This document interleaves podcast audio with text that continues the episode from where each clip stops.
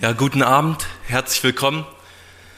Ja, mein Name ist Edgar Lück, ich bin 22 Jahre alt und ja, freue mich, dass ich heute Abend hier sein darf, dass ich Wilhelm mit begleiten darf und heute möchte ich aus meinem Leben erzählen. Zwar war vor circa fünf Jahren der schönste Tag in meinem Leben. Das war an einem Sonntagmorgen, wo Gott oder wo Jesus Christus in mein Leben kam. Ich komme aus einer Familie, wo der Glaube doch sehr hochgeschrieben wurde.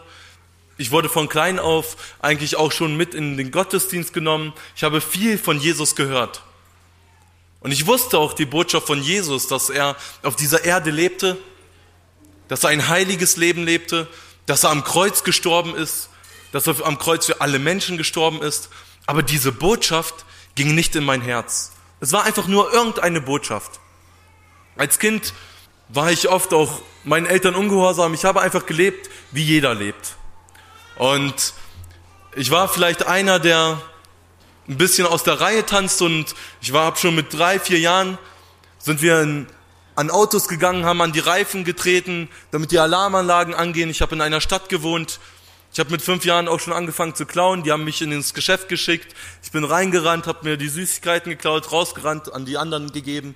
Und mein Leben geriet schon in jungen Jahren irgendwie auf die schiefe Bahn.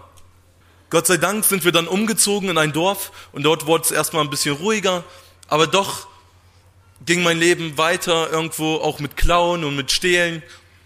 Zwar keine großen Sachen, aber immer wieder im Supermarkt und im Geschäft. Und als ich dann so 13, 14 war, ging ich auch immer wieder mit in Gottesdienst, in den Jungschar, wo Kindergottesdienst gemacht wurde. Aber mit 13, 14 15 dachte ich so, ich kann so nicht leben, ich kann nicht in den Gottesdienst gehen und dann irgendwie nebenbei noch anders leben. Und so dachte ich, ach komm, ich lasse das alles und ich lebe jetzt mein Leben. Und in der Schule hatte ich dann meine Freunde, ich habe Fußball gespielt und dann war ich einfach, fing das Trinken an, das Rauchen und so war ich dann jedes Wochenende einfach nur feiern, Party machen, tanzen und ich lebte einfach von Wochenende zu Wochenende. Ich habe meine Eltern sehr oft belogen, die wollten nicht, dass ich diese Dinge tue dass ich viel trinke, dass ich mich betrinke. Und so habe ich denen oftmals gute Nacht gesagt, bin dann aus dem Keller raus und war die ganze Nacht weg.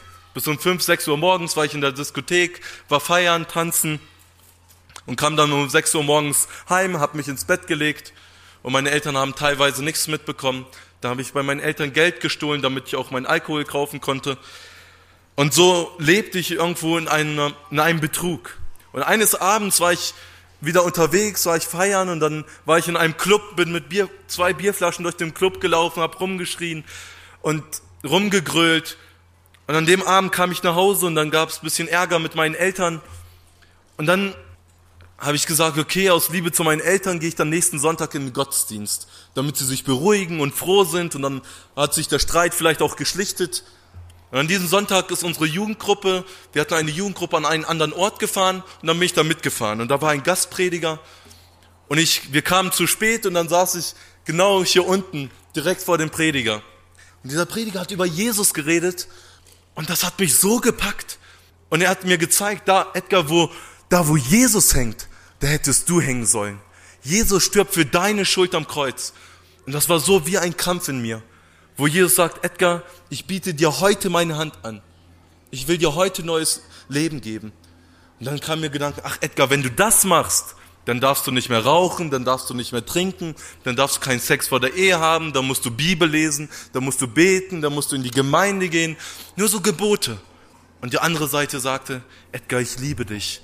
Und ich bin für dich am Kreuz gestorben, für deine ganze Lebensschuld. Das war wie so ein Kampf in mir. Und das ging vielleicht 20 Minuten wo ich einfach nur gezittert habe, geweint habe und ich wusste nicht, was ich machen sollte. Und dann hat der Prediger auch in die Seelsorge gerufen, ich bin nicht gegangen. Die haben schon das Abschiedslied gesungen und dann irgendwie, als schon alles vorbei war, habe ich gesagt, ach komm, ich gehe jetzt einfach noch. Und dann habe ich einfach um Vergebung meiner Sünden gebetet. Ich bin dann hinten hingekommen, habe mich hinten hingesetzt und habe einfach nur gebetet, Herr Jesus, vergib mir alle meine Schuld. Ich will nicht mehr so weiterleben. Und ab dem Tag an hat sich mein Leben völlig verändert. Ich wurde ein neuer Mensch. Gott hat mich einfach verändert. Ich habe angefangen in der Bibel zu lesen, ich habe angefangen zu beten und es sind Dinge Leben passiert. Ich hatte Gebetserhörung. Ich habe gebetet und Gott hat mein Leben verändert. Und das Schönste war, am ersten Tag, wo ich dann nach Hause kam, das war kurz vor meinem Geburtstag, vor meinem 18. Geburtstag, den wollte ich ganz groß feiern. Und da kam ich dann nach Hause und da haben wir uns mit unseren Freunden getroffen, wir wollten besprechen, was wir so machen. Und die sagten, Edgar, was ist los mit dir? Du bist heute so anders, du bist so komisch. Und auf dem Rückweg konnte ich dann meinem Kumpel erzählen, heute habe ich Jesus in mein Leben gelassen und ich will nicht mehr so weiterleben, wie ich bisher gelebt habe. Und in der Schule haben dann einige gesagt, ey, Edgar, du bist doch bescheuert geworden, wieso gehst du diesen Weg? Du hast eine Gehirnwäsche bekommen. Ich habe gesagt, nein, ich habe eine Herzwäsche bekommen. Gott hat mein Leben verändert. Und ich liebte davor die Sünde mehr als Gott. Aber jetzt will ich Gott mehr lieben als die Sünde. Ich will das tun, was Gott von mir möchte. Ich möchte einen Vers zitieren aus Matthäus 16, da heißt es, was hilft es dem Menschen, wenn er die ganze Welt gewinnt und nimmt doch Schaden an seiner Seele? Oder was kann der Mensch geben, womit er seine Seele rette? Nichts. Der Mensch kann es nicht. Und ein Prediger hat mal gesagt, wer Jesus hat, der hat das Leben. Wer alles außer Jesus hat, der hat in Wirklichkeit nichts.